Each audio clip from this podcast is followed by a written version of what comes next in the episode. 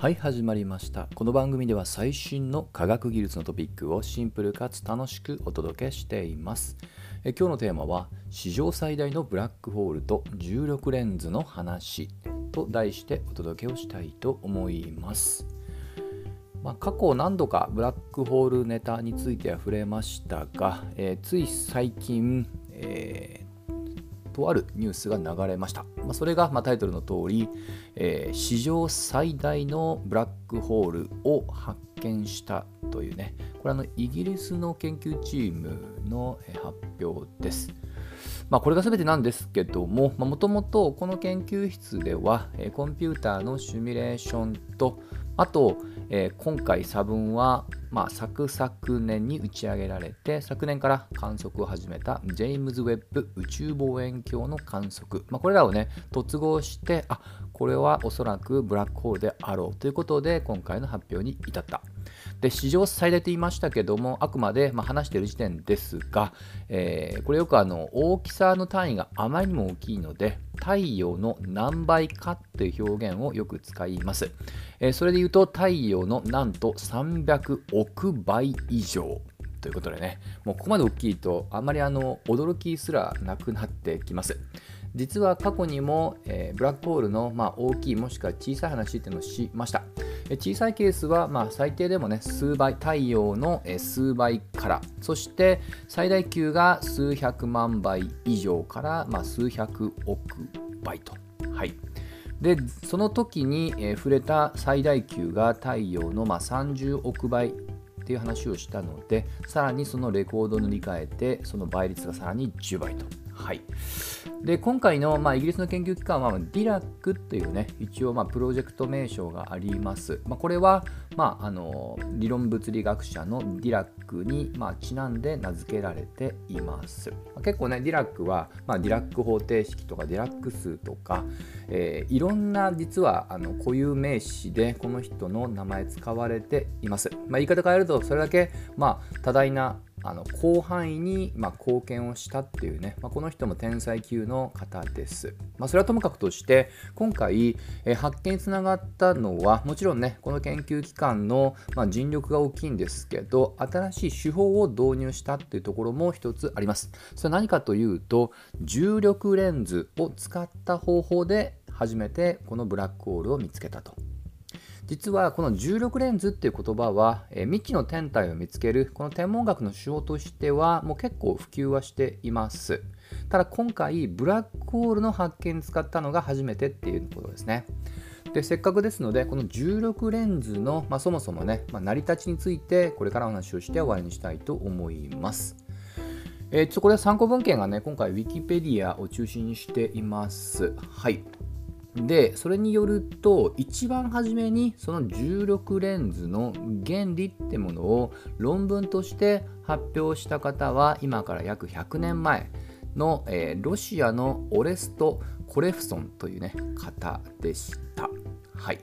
ただこの人の名前はあまり知られていないようです。私も今回おそらく初めて耳にしたと思います。でこの重力レンズって言葉遣いをあえてさっき説明しなかったんですけど、まあ、要は時空の歪みが光すらもま歪ませるそれによって位置によってはそれがさながらレンズのような見方をするというね、まあ、その意味で重力レンズっていう言葉を使っています。まあ、そういった経緯もあるんでしょうが実はこれよく別名アインシュタインリングという表現も、えー、あります。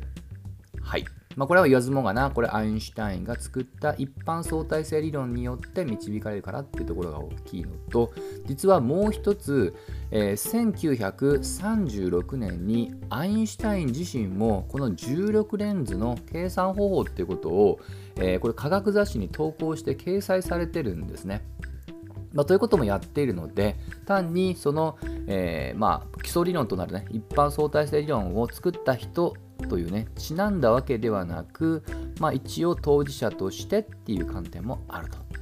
まあ、というのが今までの、えー、まあ、思っていたことなんですが、まあ、今回この発表でせっかくなので重力レンズをもうちょっと深掘りしてみたらどうも厳格に言うとこの重力レンズの発案者は、まさっきの論文を書いた方は置いといてアインシュタインではなくって、えー、マンドルという、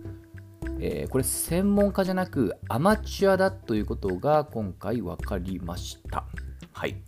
もともと過去に電気技師をね、えー、まあ、行ってた経歴はあったそうなんですけど、この時はアマチュアの立場で、まあのまあ、生計をさらいをして立てていたというね、ちょっとなかなか驚きな事実でしたと。で、じゃあなぜそれがアインシュタインがってなったのかなんですけど、当初は本人自身がえー、書いた論文をサイエンスというねアメリカの中でも比較的、まあ、権威のある科学雑誌に投稿してもなかなか認めてもらえず、まあ、ただねあまりにもこの方どうも相当な熱意で、えー、何度も何度もね、えー、運営側に、まあ、説得したそうなんですね、まあ、その熱意に乗れたんでしょうけど、えー、雑誌側がこの方を、まあ、この方ねもともと米国に当時いたんですが同じく米国にその時にはすでに、えー、移住をしていた。アインシュタインに直接助言を仰いでみたら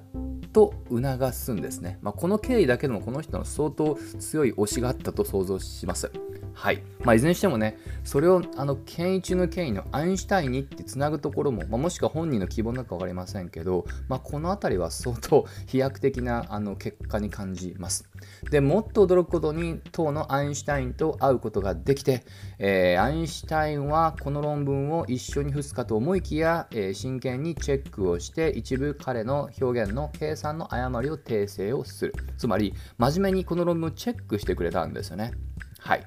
ただし、アインシュタインは2つの理由で、これ自身をま論文としてね、要はサイエンスにま掲載するのはあまり、え、賛成ではなかったようです。まず1つ目なんですけど、これさっきま16レンズの、計算方法を書いたって言いましたが、彼なんとその結果として、地球の過去の何度か起こった大量絶滅を引き起こしたんじゃないかっていうところまでももちろん仮説ですけど提唱していてこれはさすがにちょっと受け入れられなかった。あまりにも論理的に100が過ぎると。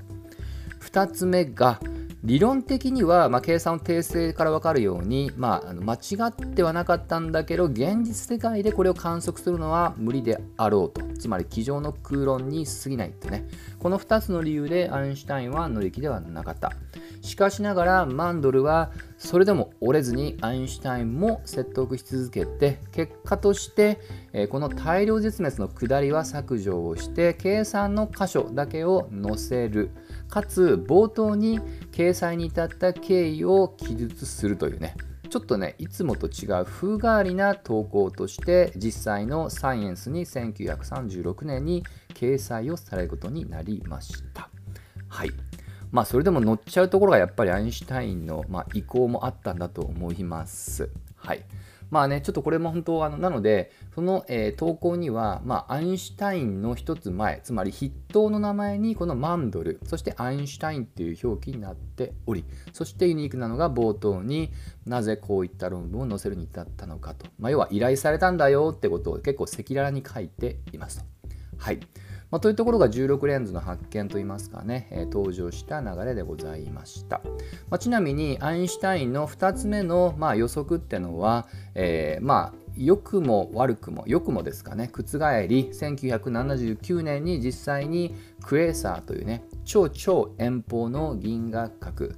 まそれがあまりにもね光の、えー、強さが、まあ、高す強すぎるがゆえに、えー、まあ、見えるっていうねそれの双子の状況のツインクエーサーという形で発見されることになってくると。これが16レンズ効果を通じて発見できたっていうことですね。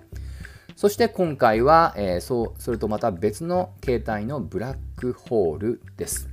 まあ、本当ね、えー、まあ、厳密にはね、初めての論文ではないにせよ、まあ、実質的にね、えー、まあ、何よりもアインシュタイン含めた、そういった専門家の方が口説いたアマチュアだと聞くとね、まあ、ちょっと不思議とちょっと元気づけられた気もしました。まあ、いずれにしても今回、16レンズもそうですし、えー、もう一つの立役者は、ジェームズ・ウェッブ宇宙望遠鏡の最新のデータっていうのもありますので、これからね、この16レンズのブラックホール適用のケースが増えていくことが予想されますので、より一層ね、この分野に、えー、興味を持って覗いてみたいと思います。といったところで今回はここまで。また次回一緒に楽しみましょう。